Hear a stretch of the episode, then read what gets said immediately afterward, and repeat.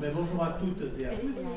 Ravi de vous accueillir ici dans ce, dans ce beau local ils étaient une centaine au centre Rachid du Fonds social juif unifié pour participer à la journée des adhérents de France Générosité, l'occasion de faire un point d'étape sur les travaux en cours avec l'ensemble des ONG membres. La Fédération française des diabétiques, SOS Méditerranée, SOS Sahel, GRS, l'Association pour la solidarité climatique, déjà en 2023, on a déjà deux nouveaux adhérents.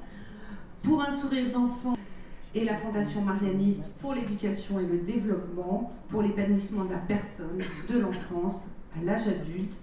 Merci de nous avoir rejoints. Pierre Siki était présent et 25 ans après la fondation du syndicat du collectif, le président de France Générosité fait le point. Bah, je crois que la générosité a acquis ses, lettres de noblesse ces dernières années. Et quand je dis lettres de noblesse, c'est pas que, euh, je dirais, des notoriétés, c'est aussi le fait qu'on soit très efficace sur nos missions sociales.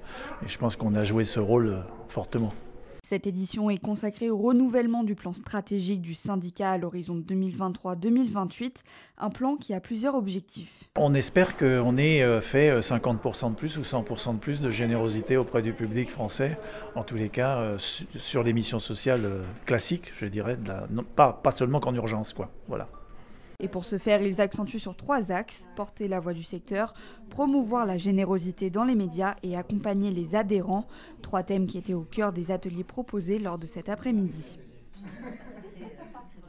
France Générosité a pour mission de défendre, promouvoir et développer les générosités en France, tout cela par l'intermédiaire d'ONG françaises.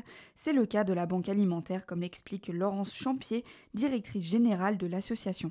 Alors les banques alimentaires, c'est le premier réseau d'aide alimentaire en France. On accompagne 2,4 millions de personnes et on a distribué l'an dernier l'équivalent de 264 millions de repas pour euh, accompagner ces millions de personnes en situation de précarité alimentaire. Pour accompagner ces personnes en situation de précarité alimentaire, la Banque alimentaire s'appuie sur le tissu associatif local, notamment avec le FSJU. Et ils viennent s'approvisionner régulièrement chez nous, puis redistribuer aux personnes qui sont accompagnées euh, par les services sociaux. Les membres du syndicat défendent une diversité de missions sociales, éducation, santé, patrimoine et solidarité internationale, un large champ d'action essentiel pour aider la Turquie et ses victimes après le tremblement de terre du 6 février dernier. On a, je crois que c'est 25 ou 26 organisations qui sont euh, concernées par la collecte de dons pour la Turquie et euh, avec des, donc des interventions très différentes. Hein. Ça peut être aussi bien de l'éducation que, que de l'acheminement de matériel ou que des soins euh, médicaux.